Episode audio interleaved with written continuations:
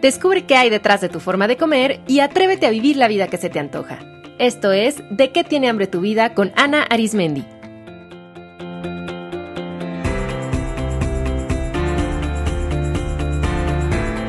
Este es el episodio 152, cómo hacer lo que no te gusta sin que te pese.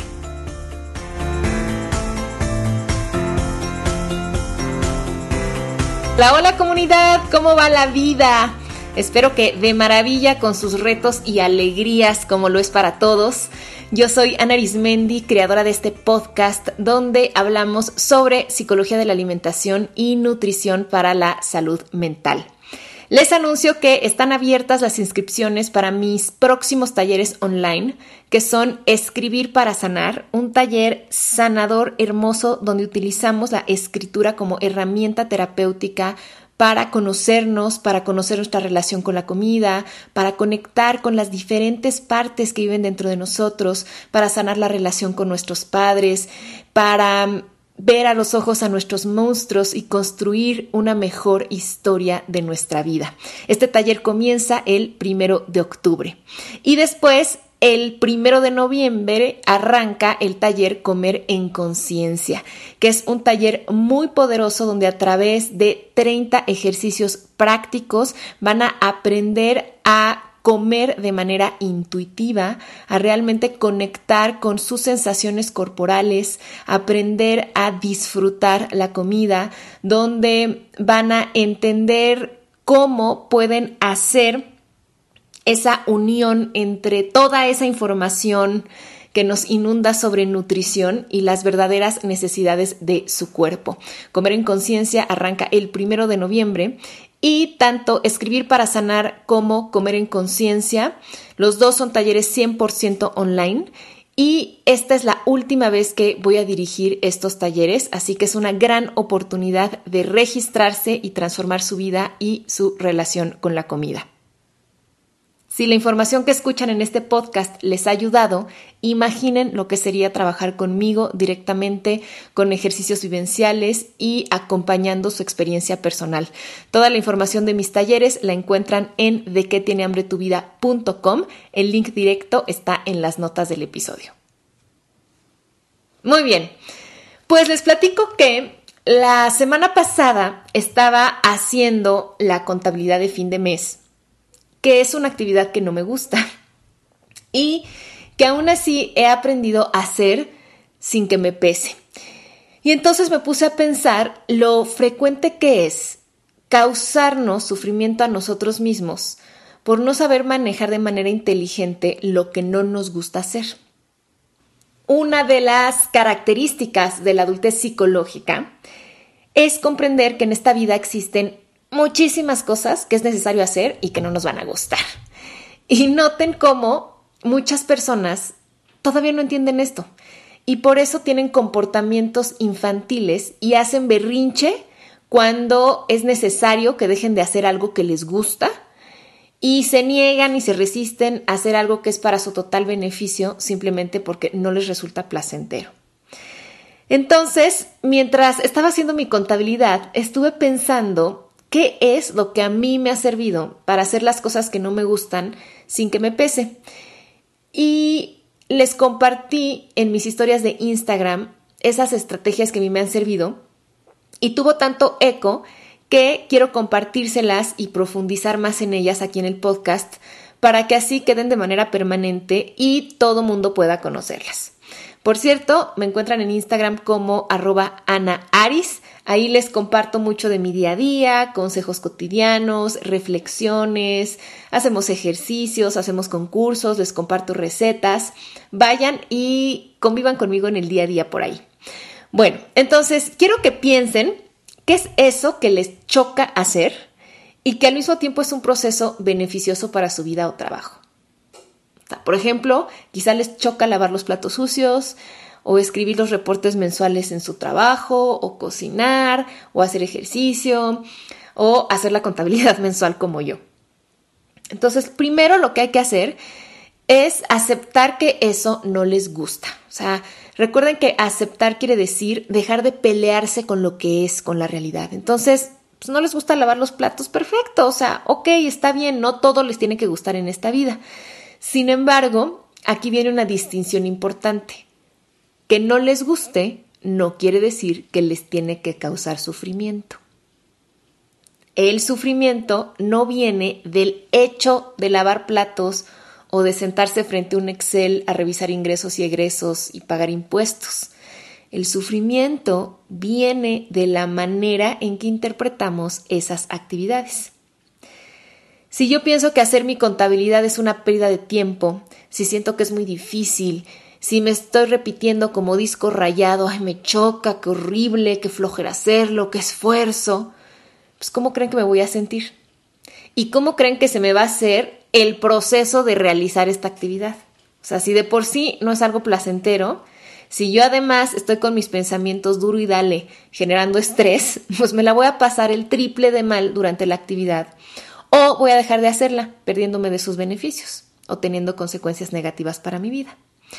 Entonces recuerden, si no les gusta esa actividad, fine, es un hecho, no les tiene que gustar.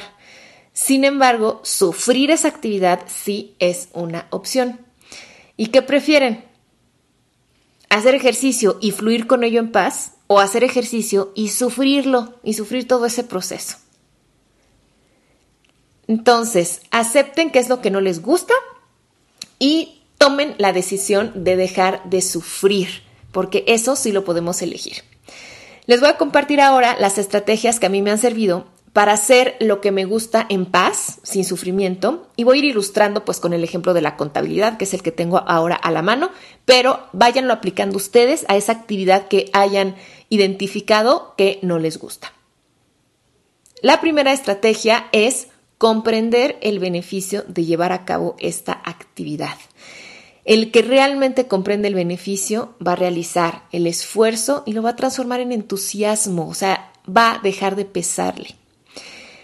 Miren, cuando yo entendí realmente que comprender cómo se mueve mi dinero mes a mes y aprender estrategias para utilizarlo mejor me permite ser libre y sentirme tranquila, eso me hizo clic para llevar a cabo el proceso de mi contabilidad en paz. Ahora yo lo veo como parte de mis rituales de autocuidado, como un proceso de autoconocimiento, como una forma de hacerme cargo de mí como adulta que soy. Y aunque la actividad en sí de hacer facturas y de revisarlas y de llevar un Excel no es mi máximo, entiendo su para qué y eso me permite fluir con esa actividad en paz. Yo les sugiero que visualicen cómo se sienten o cómo creen que se sentirían después de hacer esa actividad que les incomoda y que les trae beneficios. Y ahí va a surgir su para qué. Imaginen cómo se sienten después de hacer ejercicio. Cómo se sienten cuando ya su casa está toda limpiecita. Cómo se sienten al entregarle a tiempo a su jefe todo lo que les pidió. Yo como les conté, una vez que termino mi contabilidad, me siento poderosa, me siento consciente, me siento libre, me siento clara, me siento abundante, responsable, me siento agradecida y me siento en paz. Y eso le da sentido a esta actividad, porque sentirme así es algo que me interesa cultivar en esta vida. Y entonces también es una forma de ampliar la perspectiva. O sea, no es nada más el hacer la actividad por la actividad misma o por cumplir con Hacienda y pagar mis impuestos. No, no, no. Estoy llevando mi contabilidad porque es parte de todo el estilo de vida que yo quiero. Porque a través de la contabilidad estoy cultivando el cómo me quiero sentir y eso tiene un valor y un beneficio enorme para mi vida. La segunda estrategia es dirigir su atención a los beneficios y no a la actividad en sí. Esto es algo sumamente importante. Una vez que tengan claros los beneficios que trae esta actividad para ustedes, lleven su atención a ellos. Recuerden que la atención genera expansión. O sea, si yo pongo mi atención en el displacer que siento al hacer esta actividad, lo voy a magnificar. En eso me voy a enfocar y por lo tanto voy a hacer más grandes las molestias físicas, las emociones incómodas, los pensamientos disfuncionales.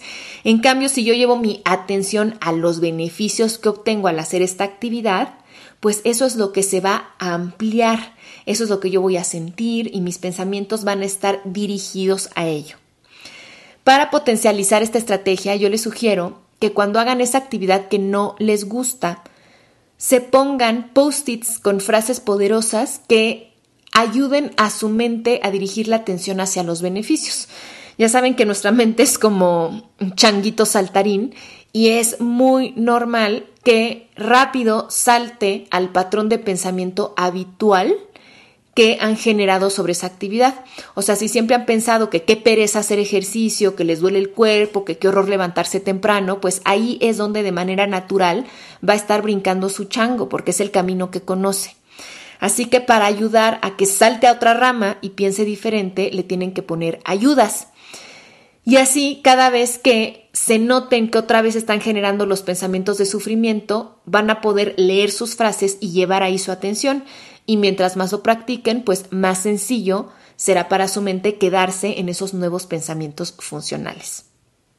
Yo pongo post-its en mi computadora cuando me siento a hacer la contabilidad que me recuerdan el sentido profundo de esto que estoy haciendo. Los que ahora este mes puse dicen, la claridad financiera me conecta con la abundancia. Recibo mis ingresos con gratitud. El orden me permite ser libre. La contabilidad es una oportunidad de conocerme. Estas frases me han ayudado a entender que llevar mi contabilidad no es una pesadilla que me quite el tiempo, como yo antes creía, sino que es una inversión en mi abundancia, en mi paz y en mi libertad. Piensen ahora qué frases les ayudarían a resignificar esa actividad que no les gusta.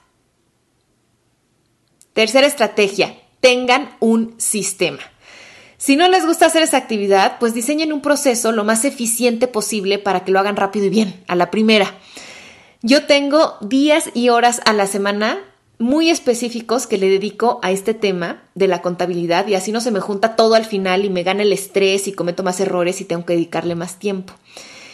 Y además, los últimos días del mes también tengo un horario en mi agenda designado para ello donde como fui haciendo muy bien mi trabajo a lo largo del mes, ya nada más es cuestión de revisión y de, cálculos finales. Entonces, Gracias a este sistema, al final no me agarran las prisas ni los nervios y tengo todo ordenadito y ya es mucho más fácil hacer como que la revisión final de mi contabilidad.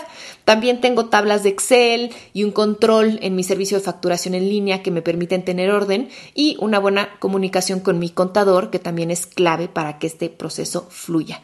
Entonces, hagan un proceso, vean cuáles son los pasos necesarios para llevar a cabo esa actividad, dónde hay cuellos de botella u obstáculos cómo podrían qué tecnología, qué gadgets, qué personas podrían ser de ayuda para que ese proceso fluya mejor. Cuarta estrategia, conviertan esa actividad en un ritual. En el episodio 16, o sea, hace uh, cuando el podcast estaba tiernito, nuevecito, les compartí la importancia de convertir las rutinas en rituales. Observen simplemente cómo se siente en su cuerpo cuando dicen la palabra rutina versus cuando dicen ritual. ¿A poco no se siente totalmente distinto? La palabra rutina quizá para algunos de ustedes inmediatamente les genera estrés o pesar o aburrimiento y cuando decimos ritual eso como que suena más interesante, como que abre, como que es más expansivo. Entonces, un ritual es una actividad que tiene una intención profunda de reconectarnos con lo que es importante. Entonces, vean cómo, justo con las estrategias anteriores, hicimos eso. Encontrar cuál es la intención, cuál es, el beneficio que estamos obteniendo de esta actividad. ¿Cómo podemos ritualizar lo que no nos gusta? Bueno, primero, conéctense con los beneficios que le dan sentido y segundo, háganse más amable la experiencia. Yo, por ejemplo, pongo música linda, pongo mis post-its con frases poderosas, pongo un aceite esencial que me ayuda a la concentración como la menta, elimino distractores y entonces así construyo un momento más agradable para sentarme a ver lo de mi contabilidad. Si a ustedes les choca lavar los platos, pues pongan música que les agrada o escuchen un podcast interesante mientras lo hacen. O qué tal si lo toman como una oportunidad de hacer un ejercicio de mindfulness y así le dan otro sentido. Entonces, hay muchísimos detalles que no nos llevan ni tiempo extra ni dinero que podemos hacer para transformar esa actividad en algo rutinario y pesado, en una experiencia un poco más agradable, pero además que nos ayude a reconectar con este sentido y perspectiva más amplia de para qué lo estoy haciendo. Escuchen el episodio 16 que se llama así Rituales, donde les comparto los cinco pasos para crear un ritual. Es un oldie but goodie. La quinta estrategia es cambien la queja por la gratitud. A ver, ¿cuántas veces nos estamos quejando de lo que nos molesta hacer y no nos damos cuenta que es una bendición poder hacerlo? Yo en vez de quejarme por tener que hacer la contabilidad, mejor decido sentirme agradecida por tener ingresos mes a mes, por tener un buen contador. Agradezco profundamente ser autosuficiente. Cuando ustedes cambien la queja por la gratitud, van a ver cómo su actitud se transforma de inmediato. Y la sexta y última estrategia es just do it. O sea, dejen de causarse sufrimiento innecesario pensando en lo que tienen que hacer, quejándose sobre esa actividad, postergándola y ya de una vez háganla. O sea, vean cómo solitos, como que prolongamos la agonía de esa actividad con nuestros pensamientos y con la procrastinación. O sea, por ejemplo, les ha pasado que tienen un pendiente que les da mega flojera hacer. Tipo, por ejemplo, a mí, llevar el coche a la verificación. Para, para los que no están en México, la verificación es un trámite que aquí tenemos que hacer por políticas de medio ambiente, ¿no? Entonces, a mí me da una mega flojera la verificación y luego lo que pasa es que actividades de ese tipo las escribimos en nuestra agenda para un día y no las hacemos y las pasamos al día siguiente y luego, bueno, para la otra semana y total que es un pendiente nómada, como yo le digo, porque es un pendiente que va viajando hasta que llega un punto en el que ya es inevitable hacerlo porque ya se viene la fecha límite y entonces nos entran las prisas y el estrés y lo tenemos que empujar en nuestra agenda para que nos dé tiempo y a veces hasta se nos pasa el, el hacer esa actividad y entonces tenemos que pagar multas o recargos y todo eso solo por no organizarnos bien. Y además lo peor es que esos pendientes nómadas están ocupando espacio mental y nos roban energía, porque cada vez que yo lo veo en mi agenda o cada vez que yo veo todos los documentos ahí apilados, desorganizados en mi oficina, o sea, mi mente se va ahí y empiezo a pensar, ay, tengo que arreglar eso, ay, que no se me olvide la verificación. Y entonces estoy desperdiciando mis recursos en eso. Estar pensando en pendientes sin resolvernos nos quita espacio para pensar en otras cosas más productivas y aparte nos está generando ansiedad. Así es que ya denle un lugar en su agenda a eso que no les gusta, concéntrense en hacerlo y van a ver que no era ni para tanto el sufrimiento, que a veces no nos lleva ni tanto tiempo. Y qué mejor que si es un trago amargo, pues pasarlo rápido. Los invito a que pongan en práctica estas seis estrategias con una actividad necesaria en su vida que no disfruten y van a notar la diferencia. Espero que les hayan parecido útiles y me encantará saber si las ponen en práctica cuál es su experiencia.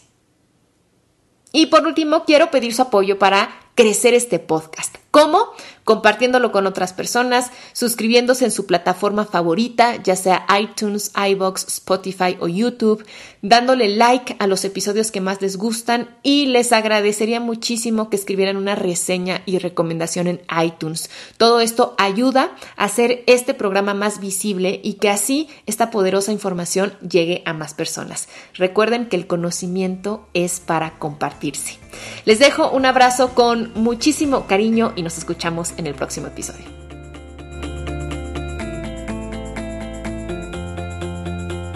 Esto fue De qué tiene hambre tu vida con Ana Arismendi. Para más información visita www.dequetienehambretuvida.com.